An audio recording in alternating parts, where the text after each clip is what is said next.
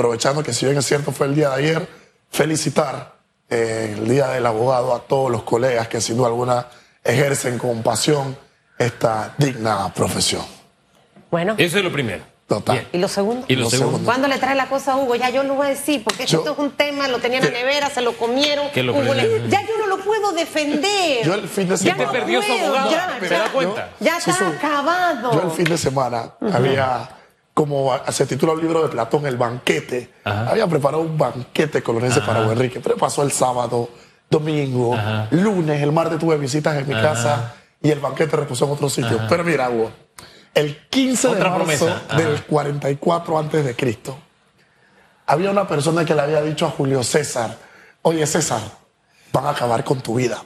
Y Julio César decía, no, me, pero ¿cómo que van a acabar con mi vida? Tenían todo un mes diciéndole a César, cuídate de los idus de marzo, de los 15 primeros días de marzo. Cuídate de los idus de marzo. ¿Yo me tengo que cuidar de qué? Cuando llegó el 15 de marzo, César le dice al sabio, oye, pero no que me tenía que cuidar. A lo que el sabio le dijo, si bien es cierto, llegaron los idus, todavía no se han ido. ¿Qué te quiero decir, mi querido Enrique? Ah. Mientras yo esté vivo hay esperanza, ¿no? De que eso va a llegar en algún momento. Bueno, gracias. Gracias. Mientras estemos vivos hay esperanza. analogía Pero, no, oiga. no me ha gustado, pero bueno. Pero mire, a- a- no se pierda la esperanza. Usted puede ser electo diputado al Parlacén y en el último año ir a tomar posesión por un par de meses. Wow, totalmente. ¿No?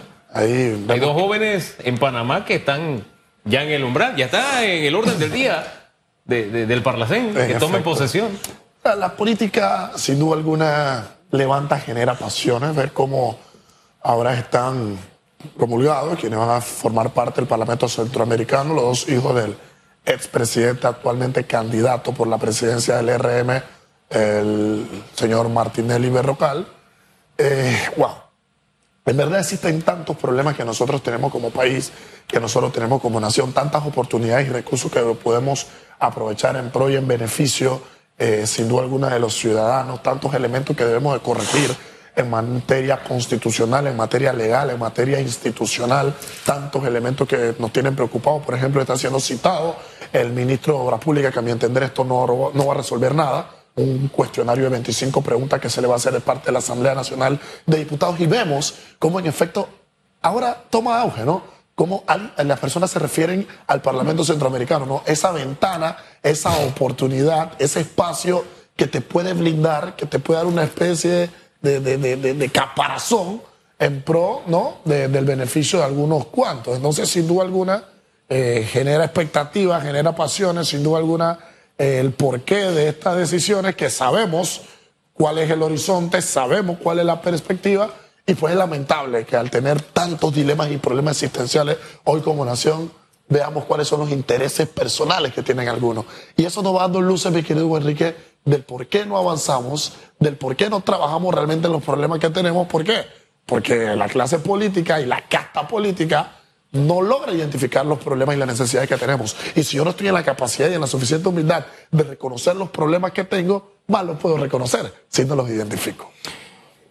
Eh, para utilizar esas frases domingueras de los, de los abogados, usted sabe que se lo digo con todo el respeto. Total, claro que sí, maestro. Entonces aquí se daría lo que ustedes le llaman una ruptura procesal, ¿no?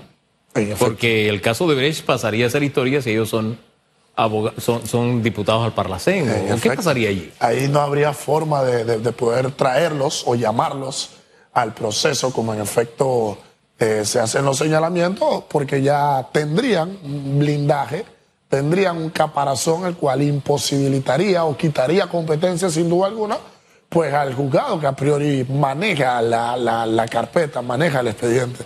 Y es cuando uno puede utilizar ciertos recursos, cuando uno puede utilizar ciertas ventanas en su propio beneficio, mi querido Hugo Enrique, máxime cuando, oye, uno está en cierto cargo, uno está en cierto rol, y es triste como el hijo de la cocinera, como el hijo de Ana Julia, como se dicen en los pasillos, sí tiene que enfrentar sin duda alguna procesos, sí tiene que enfrentar todas aquellas disposiciones que se le señale, tiene que hacerle frente a condenas, a penas, a sanciones, al caso, pero cuando uno tiene un apellido, cuando uno tiene un vínculo, cuando uno está en una posición, cuando uno tiene un cargo, pues se le facilitan mu- muchos elementos dentro de lo que titulo yo el teatro de la vida.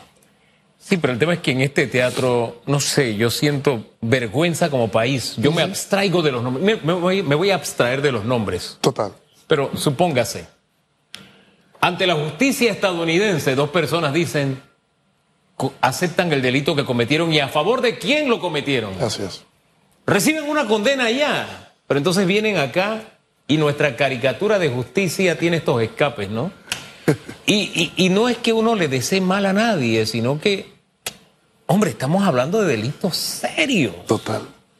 Y tal como usted lo dice, una cosa es para uno, con una vara se mide a uno y con otra vara, vara se mide a otro. Entonces, esto que se dé dentro de un panorama político como el que estamos viviendo, donde hay versiones de acuerdos y de entendimiento y que uno comienza a recibir estas señales, uno dice, ¿a dónde vamos a parar? ¿A dónde vamos? Mire, que me abstraigo de los nombres porque, ¿para qué?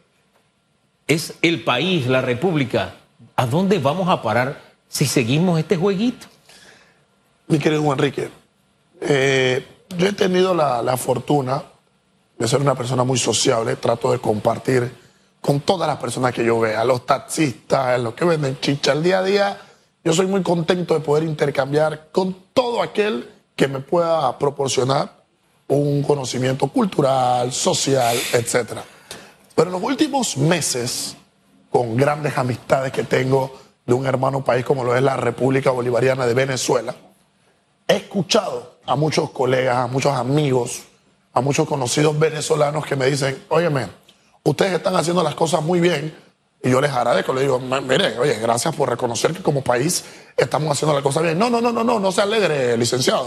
Ustedes están haciendo las cosas muy bien para ir en camino a lo que es Venezuela, porque así mismo, en ese mismo rol, en ese mismo espacio en el que se encuentra Panamá, nosotros vemos o nosotros recordamos lo que ocurrió en su momento en Venezuela y cómo se hizo el camino para tener hoy, sin duda alguna, lo que pasa en Venezuela, ¿no? Un país que camina en el petróleo, pero ¿quién camina sobre el petróleo? Una igualdad en la pobreza. Entonces es lamentable y es triste ver cómo esto se da eh, en beneficio de algunos pocos, ver cómo quienes tienen la oportunidad toman sin duda alguna las herramientas para un beneficio personal y se deja de lado realmente el país, se deja de lado la república y nosotros seguimos viendo que nuestra justicia no responde a los lineamientos por los cuales ha sido creada. Nosotros vemos que nuestros órganos ejecutivos, pues sin duda alguna, no responde a los parámetros constitucionales que nosotros esperamos. Nosotros vemos que el órgano legislativo no responde de igual manera a los parámetros constitucionales que se le ha previsto.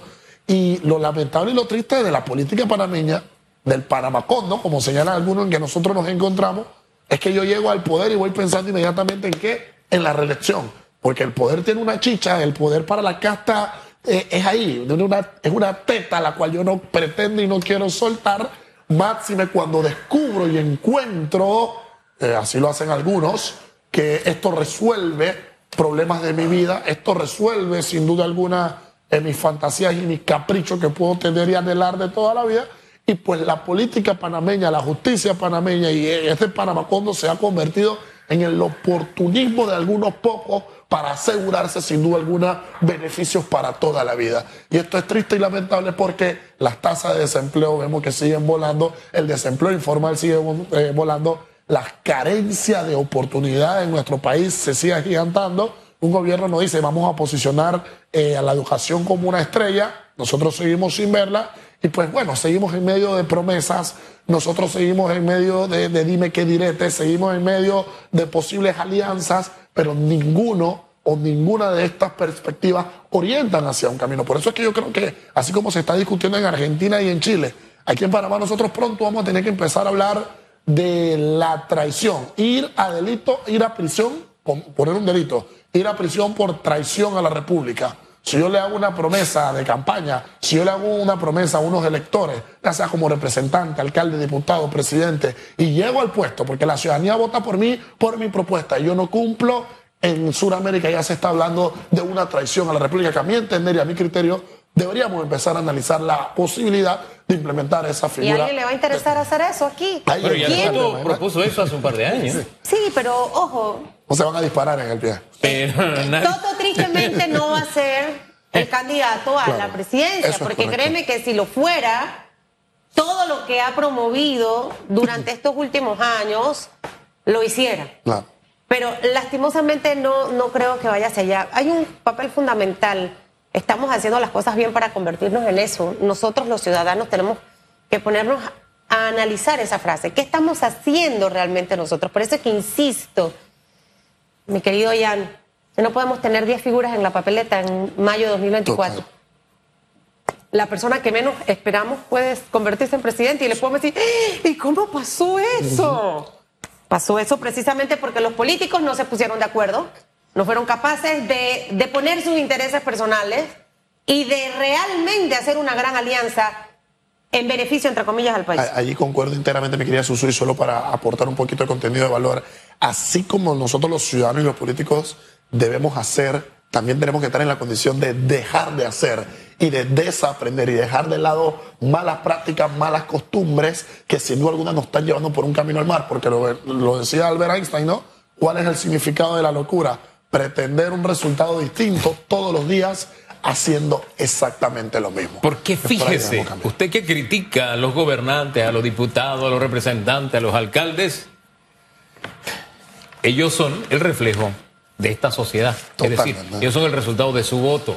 Se parecen a usted. Sí, su, su alcalde se parece. Usted votó por el alcalde de Panamá, por ejemplo.